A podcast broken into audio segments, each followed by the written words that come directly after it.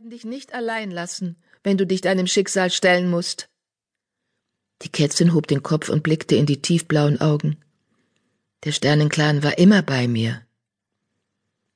Das sagst du, obwohl dein Leben so schwer gewesen ist. Riesensterns Stimme klang erstaunt. Natürlich. Die Augen der Katze glommen im Sternenlicht. Ich habe gute Freunde in allen Clans gefunden. Ich war dabei, wie Junge geboren wurden und Älteste aufbrachen zu ihrer letzten Reise.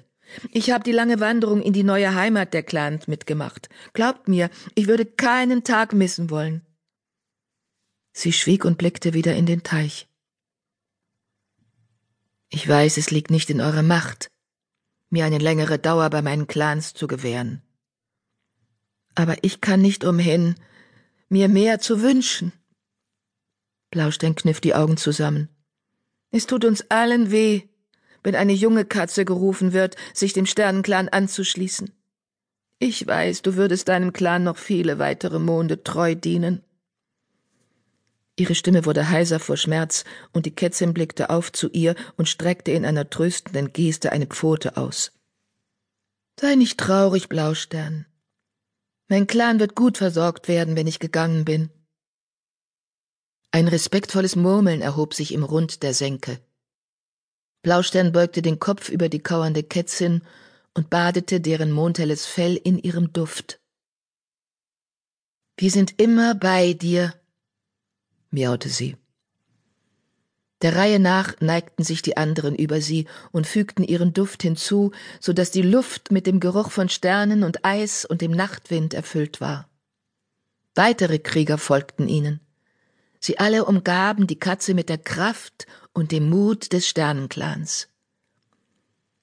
Ihre Stimmen vereinten sich zu einer leisen Trauerklage, die zu den Sternen emporzog.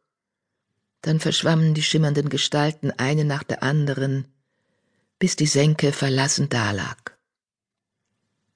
Die Sterne leuchteten herunter auf eine einzelne Katze, die bewegungslos neben dem Teich kauerte. Dämmerung. Alle Katzen, die alt genug sind, Beute zu machen, fordere ich auf, sich hier unter der Hochnase zu einem Clantreffen zu versammeln. Eichhornschweif wachte mit einem Ruck auf, als das Jaulen des Donnerclan-Anführers über den Felsenkessel hallte. Wolkenschweif schob sich bereits durch die Dornenzweige, die den Kriegerbau abschirmten. Seine Gefährtin ließ sich aus ihrem Nest gleiten und folgte ihm. Was will Feuerstern denn jetzt schon wieder? murmelte Borkenpelz, der sich steif auf die Pfoten erhob und sich das Moos aus dem Fell schüttelte. Eichhornschweif dehnte gähnend die Kiefer, setzte sich auf und putzte sich eilig. Viele Donnerklankatzen hatten noch schmerzende Wunden, die sie sich in der Schlacht gegen Moorkralle geholt hatten. Auch Eichhornschweifs Flanke brannte noch von einer Verletzung. Moorkralle war zweiter Anführer des Windclans gewesen, bis die Clans ihr neues Territorium am See erreichten. Riesenstern, der frühere Anführer, hatte jedoch Augenblicke vor seinem Tod Kurzbart als Nachfolger ernannt. Wutentbrannt hatte Moorkralle einen Aufstand gegen Kurzbart angezettelt, bevor der neue Anführer seinen neuen Leben vom Sternenclan empfangen konnte. Und Habichtfrost vom Flussclan hatte ihn dabei unterstützt.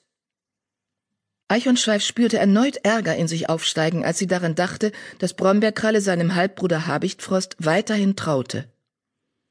Dem Sternenklein sei Dank, dachte Eichhornschweif, dass der Donnerclan die Verschwörung rechtzeitig entdeckt und sich dem Kampf gegen Moorkralle und seine Unterstützer angeschlossen hatte. Der Sternenclan hatte bekundet, wer der wahre Anführer des Windclans war, als durch einen Blitzschlag ein Baum auf Moorkralle stürzte und ihn tötete. Eichhornschweif glitt schaudernd in der kalten Luft der Blattleere durch die Zweige und lief hinaus auf die Lichtung. Gerade stieg die bleiche Sonne über die Bäume um den Felsenkessel, wo sich der Donnerclan nach seiner langen Reise niedergelassen hatte. Eichhornschweifs Vater Feuerstern saß auf der Hochnase vor seinem Bau auf halber Höhe der Klippe. Sein feuerfarbenes Fell glänzte in den niederen Sonnenstrahlen und seine grünen Augen leuchteten stolz, als sein Blick über den Clan glitt. Die Katzen versammelten sich unterhalb von ihm auf der Lichtung. Mausefell und Goldblüte tauchten nacheinander aus dem Bau der Ältesten auf, und Goldblüte führte hinter sich den blinden